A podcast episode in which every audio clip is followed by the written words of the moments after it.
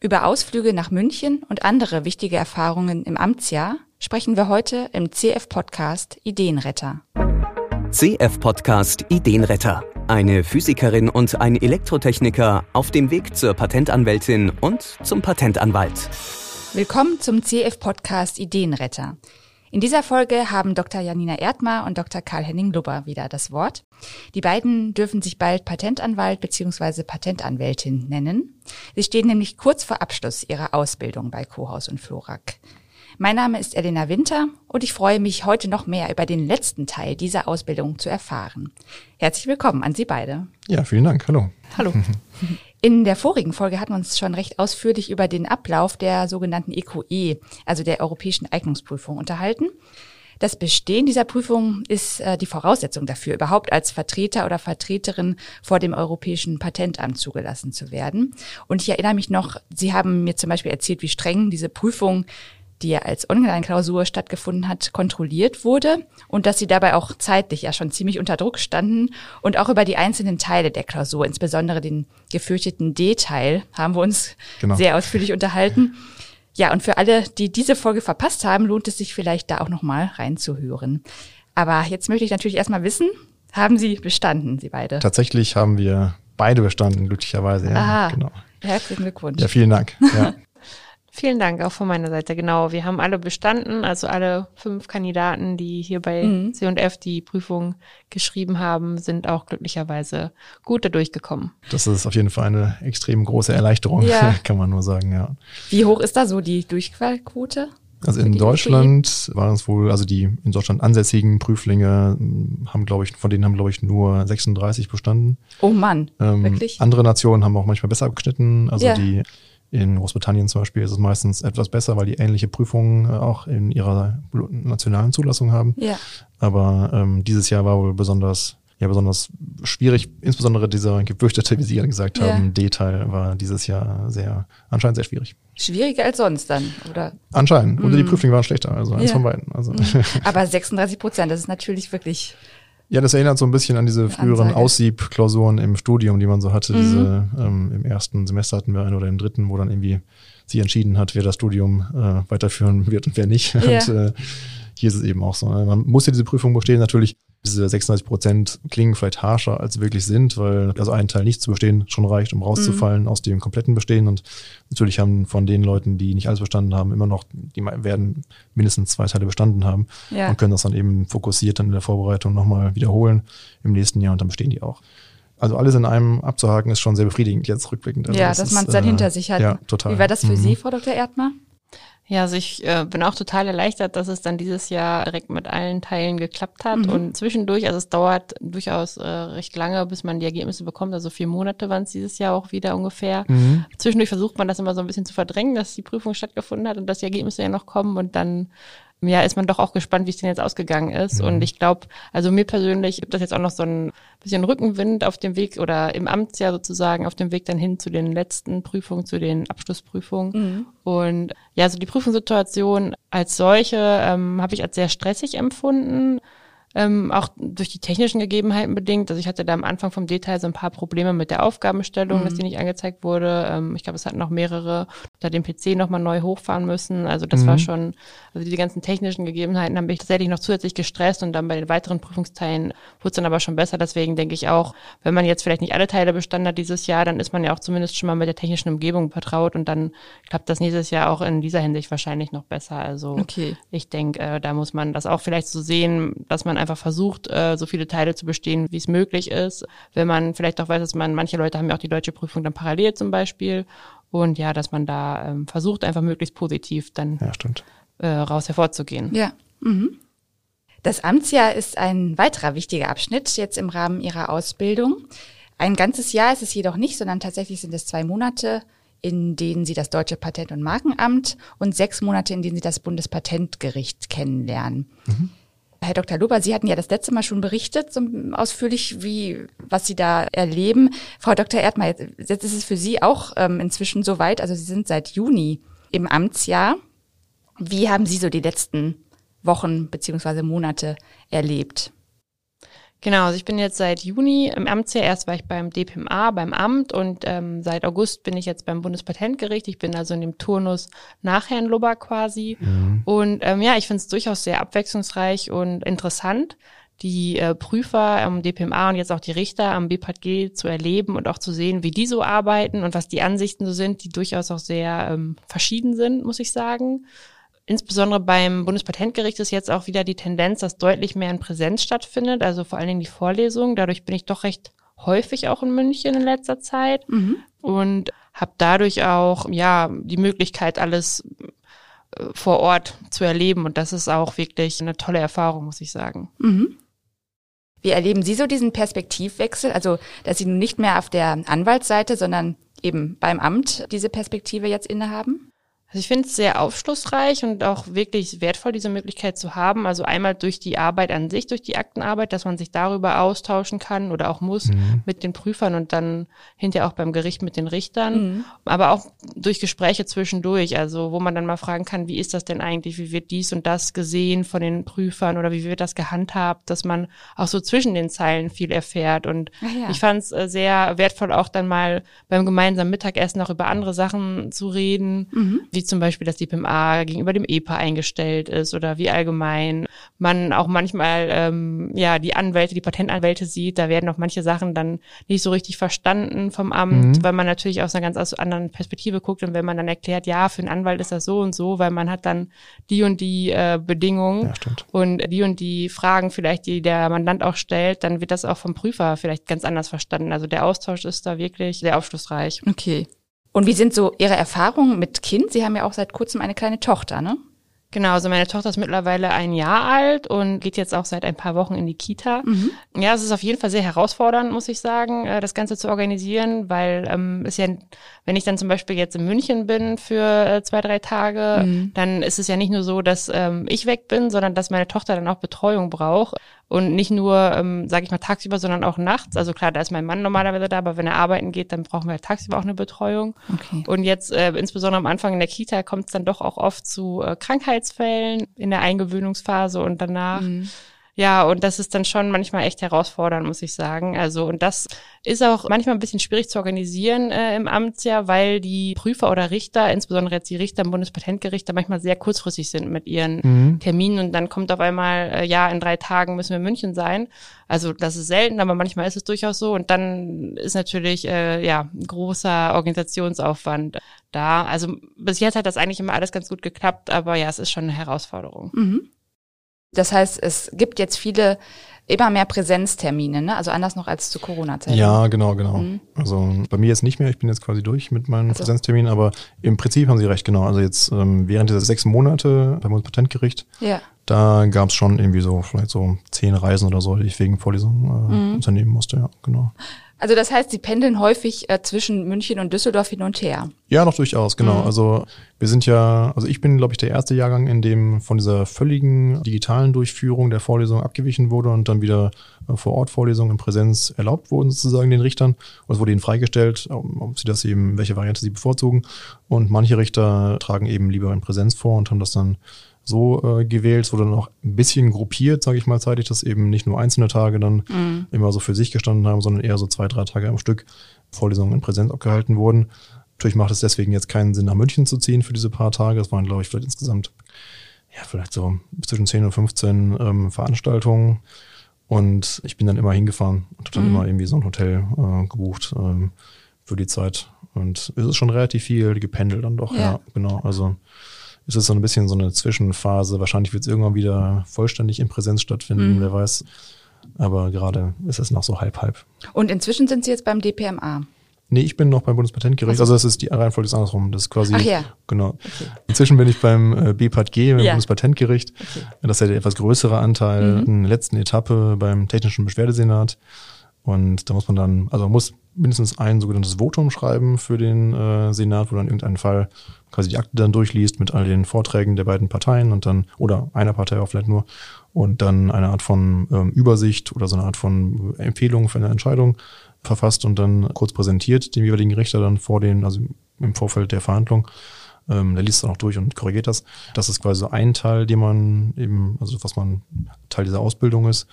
Dann jetzt in diese Vorlesung und. Aber nochmal ja. ganz kurz, also Sie geben eine Empfehlung ab für eine Entscheidung, die sich der Richter dann durchliest. Ja, richtig, genau. Mhm, mhm. Genau. Ja, das ist so ein sogenanntes Votum. Mhm. Und also ich denke mal, der, der wird sich dann auch wahrscheinlich die Akte, der kennt die Akte natürlich besser als man selbst, der hat die wahrscheinlich schon mal irgendwann mhm. äh, sich durchgelesen, aber man, es ist eher so eine Übung, ne? Also man liest halt immer immer durch und versucht quasi in die Haut des, des Richters zu schlüpfen und dann so eine Art von Entscheidung äh, vorzuzeichnen. Ja. Aber ich kann mir ähm, trotzdem vorstellen, dass es doch eine Hilfestellung sein kann, oder? Für, ja, ja, auf jeden auch für Fall. einen Richter, der doch, doch, klar, genau, einige genau. Erfahrung hat. Also mhm. der kann sich wahrscheinlich nicht darauf verlassen, dass äh, jeder Kandidat es dann gut macht, aber ähm, wenn er dann Glück hat und jemand das bearbeitet, der äh, sich die Zeit nimmt und mhm. das äh, wirklich gut durcharbeitet, dann kann das schon, glaube ich, eine große Hilfe sein, ja. Ja, mhm. spannend. Das heißt, da haben Sie auch mhm. eine große Verantwortung. Ja, genau, genau. Oder Einfluss eventuell. Ja, mhm. genau. Aber es ist schon ein bisschen seltsam, wie wenig Zeit das dann beansprucht von diesen vier Monaten. Das sind ja vier Monate Ausbildung an diesem ja. ähm, Senat und ich habe jetzt ein Votum geschrieben. Das dauert jetzt auch nicht so lange, also das mhm. dauert jetzt vielleicht so drei, vier Tage. Und da kommt eben die Verhandlung und das war es dann quasi für die gesamten vier Monate. Also daneben finden eben Vorlesungen statt. Ja. Aber so richtig viel Arbeit ist das jetzt nicht. Also okay, das hätten Sie also anders erwartet. Ja, ja doch, er war es schon, ja. Mhm. Also das ist ja schon eine relativ lange Zeitspanne, mhm. in der man da auch dann eventuell vor Ort wäre, wenn es in München wäre. Und da hätte ich irgendwie gedacht, dass man ein bisschen mehr involviert wird. Also man kann natürlich solche Verhandlungen besuchen. Das ist, glaube ich, der wichtigste Teil auch fast am Amtsjahr, dass man äh, in diese Beschwerdeverhandlungen mhm. und die Nichtigkeitsverhandlungen, die finden dann auch nochmal statt. Also wo dann eben äh, jemand klagt, gegen ein Patent klagt und das quasi nicht für nichtig erklärt haben möchte. Das sind auch Verhandlungen, die für uns sehr relevant sind, weil die meistens im Verletzungsverfahren angestrengt werden, auch von uns sehr viel. Und deswegen sind da sehr wertvolle Einblicke zu erzielen für einen selbst, wenn man dann mit den Richtern nochmal in diese Besprechungskammern reingehen darf und dann quasi nachvollziehen kann, wie die quasi den Vortrag der Parteien aufgenommen haben mhm. und wie die entscheiden. Ähm, das ist sehr wertvoll. Also genau, also man kann da glaube ich sehr viel mitnehmen in Amtsjahr, vor allem durch diese, mhm. durch diese Interaktion mit den Richtern und eben diese Form, diese Verhandlungen. Ja, aber das heißt, Sie würden sich mehr davon wünschen, mehr mhm. Verhandlungen, mehr Möglichkeiten. Ja, genau. Mhm. Also man stellt sich vielleicht so vor, als wäre das so eine Art von Vollzeitjob dann am BPT oder am DPMA dann während des Amtsjahres. Ja. Aber es ist eben doch eher so, dass man relativ überschaubare Aufträge hat, die man eben bewältigen muss mhm. und der Rest dann eher im eigenen Interesse ist. Ähm, so. das, ähm, also die meisten, die gehen schon zu vielen Verhandlungen hin, um da möglichst äh, viel zu lernen. Mhm. Genau, das versuche ich natürlich auch. Jetzt ist von hier ein bisschen schwieriger, wenn man ja. anreisen muss. Okay. Und das andere ist, also diese Vorträge finden dann teils in Präsenz und teils äh, online statt. Mhm, genau, mhm. ja. Wie ist das denn dann, wenn man vor Ort ist, mit den Richterinnen und Richtern zu tun hat? Wie erleben Sie die so live vor Ort? Sind die einigermaßen nahbar oder sind das eher Respektspersonen?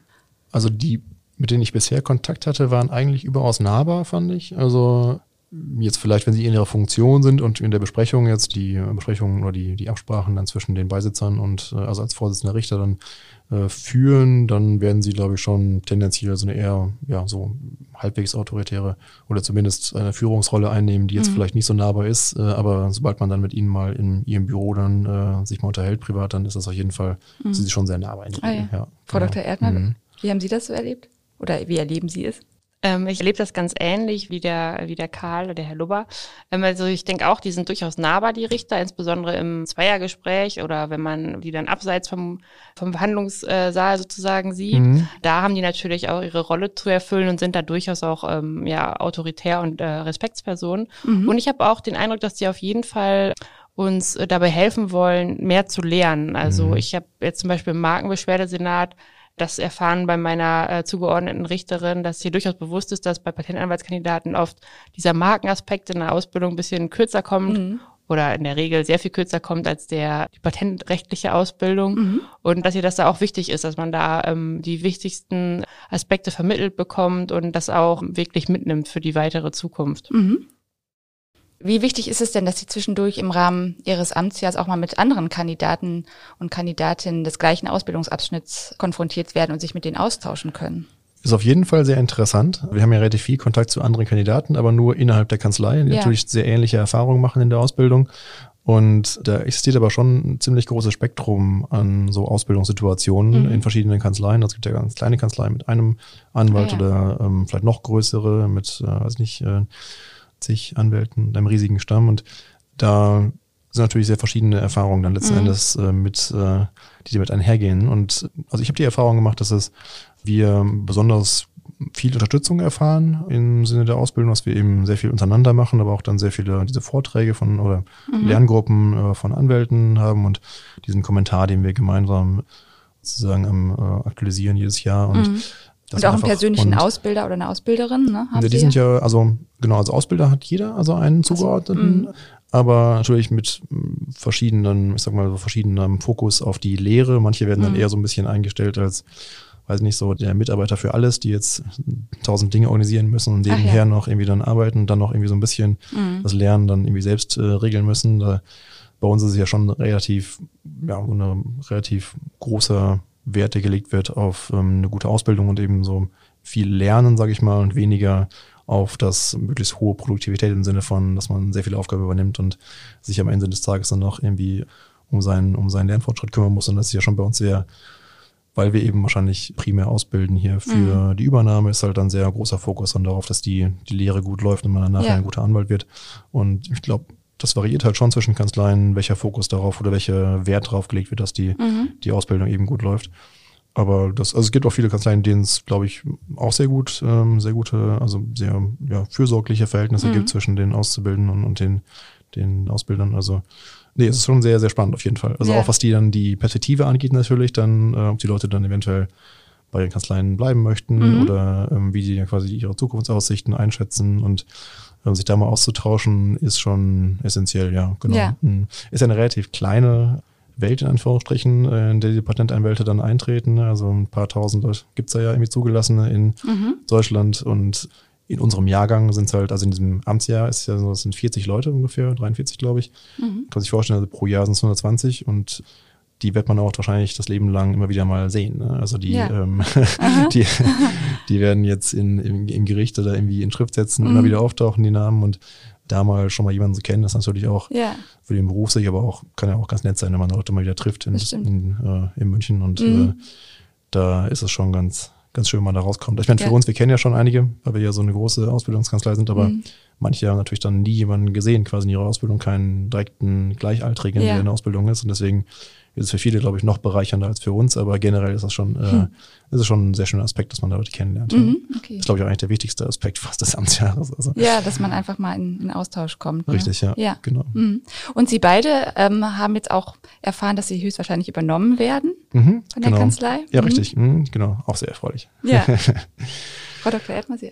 Ja, also ich äh, freue mich auch, dass ich nächstes Jahr äh, nach hoffentlich dann erfolgreichen Abschlussprüfungen und dem Amtsjahr wiederkommen kann. Und ich habe mich ja auch sehr wohl gefühlt in der Ausbildung und äh, von daher bin ich froh, ähm, ja, das Miteinander quasi beibehalten zu können. Ja, genau.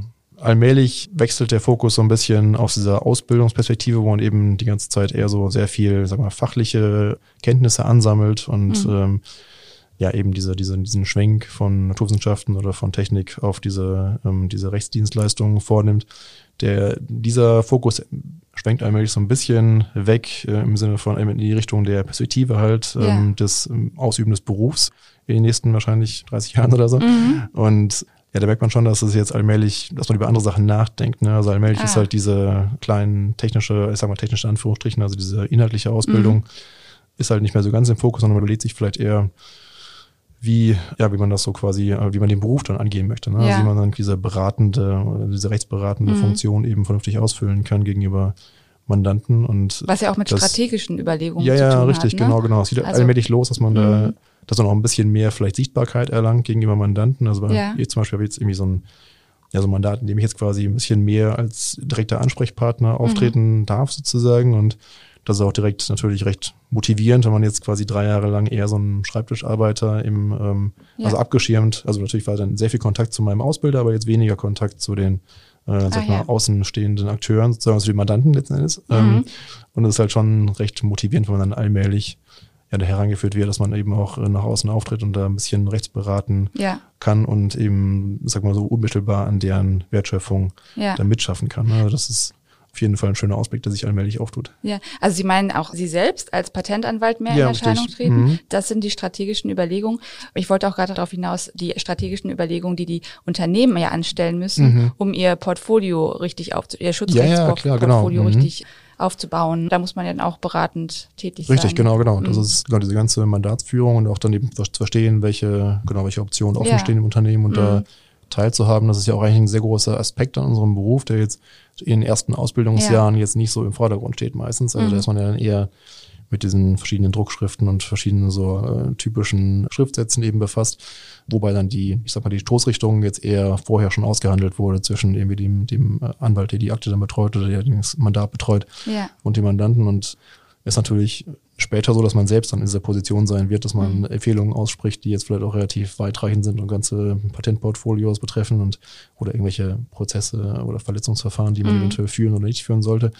Und das wird jetzt immer mehr wohl in den Fokus ja. rücken, genau der Tätigkeit. Mhm. Das ist, glaube ich, wahrscheinlich für viele so ein bisschen, also ich sage mal, diese drei Jahre Ausbildung sind halt für viele, glaube ich, abschreckend, weil das auch jetzt wenn man Vergleich mit anderen Berufen, wo man ja nach dem Studium vielleicht direkt als Berater dann gegenüber, man, gegenüber Mandaten oder gegenüber seinen Kunden dann auftreten darf und dann direkt was zu sagen bewegen kann, mhm. die jetzt vielleicht ein bisschen attraktiver erscheinen für Leute, die vielleicht ein bisschen mehr so hands-on direkt Dynamik haben wollen. Das ist bei uns natürlich so ein bisschen verlangsamt, dieser Weg in diese Position, weil man erstmal diese ganzen Ausbildungsschritte erstmal zuerst bewältigen muss und danach dann erst in diese Rolle kommen kann. Aber mhm. jetzt man das halt immer übersteht, sage ich mal, diese, ja.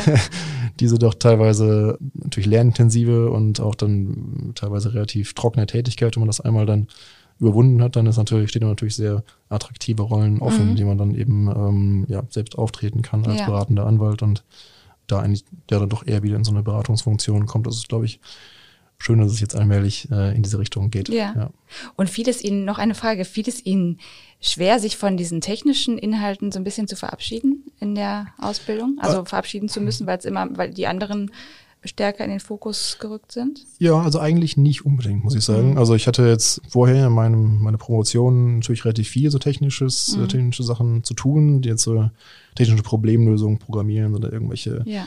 Problemlösungsaspekte in diesem technischen Bereich und Sie sind war äh, da eigentlich eher Elektrotechnik. Ja, ja, ja, genau, genau. War da eigentlich dann, sag mal, erstmal so gesättigt, was diese Aufgaben ja. angeht. Also war jetzt eher ganz zufrieden, dass es da Ach ein bisschen so. von wegging so. Mhm.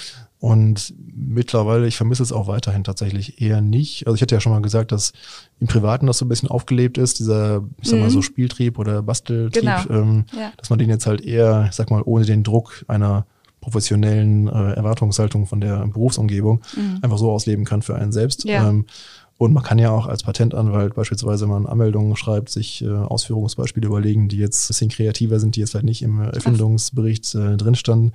Und da kann man halt dann auch sich ein bisschen zumindest theoretisch austoben oder da irgendwie mhm. einfach nur so eintauchen in diese, also damit rumspielen gedanklich. Ja. Ich glaube, mir ging es dann sowieso meist weniger darum, dass ich Dinge dann wirklich dann aufbaue oder dann wirklich technisch damit, weil das, ja, okay. das ist dann auch mit immer mit vielen Problemchen verbunden. Ah, ja. Also, mhm. ja. Aber genau, das glaube ich kann mir sehr gut vorstellen für manche Personen, die es wirklich dann ähm, so gerne entwickeln und basteln, dass es dann vielleicht mhm. fehlen könnte, aber mir persönlich ähm, ja.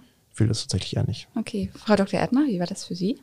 Ähm, ich muss sagen, vielleicht fehlt, also da ich jetzt nicht so ein, äh, ich sag mal, handwerkliches Hobby ähm, noch hab wie der Karl, fällt es mir vielleicht manchmal doch schwer, dass ich nicht selber ja entwickeln oder Hand anlegen kann, sage ich jetzt mal. Mhm. Wobei ich es durchaus äh, wichtiger finde, den Aspekt, dass ich viele verschiedene Themen sehe. Also ich, ich finde, es hat alles immer so ein bisschen Vor- und Nachteile. Mhm. Äh, wenn man selber noch in der Entwicklung arbeitet, dann vertieft man sich ja total in ein Thema rein und hat da meistens dann auch, ja, wie so Scheuklappen und guckt nicht so viel nach rechts und links. Mhm. Und da finde ich, dass der Vorteil jetzt hier dann deutlich überwiegt, dass man halt so viele verschiedene Themen sieht, mhm. auch wenn man dann nicht so tief in jedes einzelne Thema reinsteigt mhm. oder selber, sag ich mal, Hand anlegen kann, dann hat man doch also einen gewissen Grad an Mitwirkung. Vielleicht auch bei der, bei der Idee, wenn man jetzt die Patentanmeldung schreibt, dann schreibt man vielleicht noch ein bisschen was dazu und, ja. und zumindest ist man halt bei äh, einer größeren Vielzahl an verschiedenen Ideen sozusagen mit äh, beteiligt und das finde ich dann durchaus ähm, ja besser. Ja, also man sieht es ein ganz vielseitiger Ausbildungsberuf. Ich wünsche Ihnen beiden weiter ganz viele gute Eindrücke in Ihrem Amtsjahr, was jetzt noch ein paar Monate dauert. Und ich Danke. freue mich auf unseren nächsten Podcast. Vielen Dank für das Gespräch. Ja, vielen Dank. Vielen Dank. Mehr Informationen zur Ausbildung zur Patentanwältin oder zum Patentanwalt unter cohaus-florak.de slash karriere.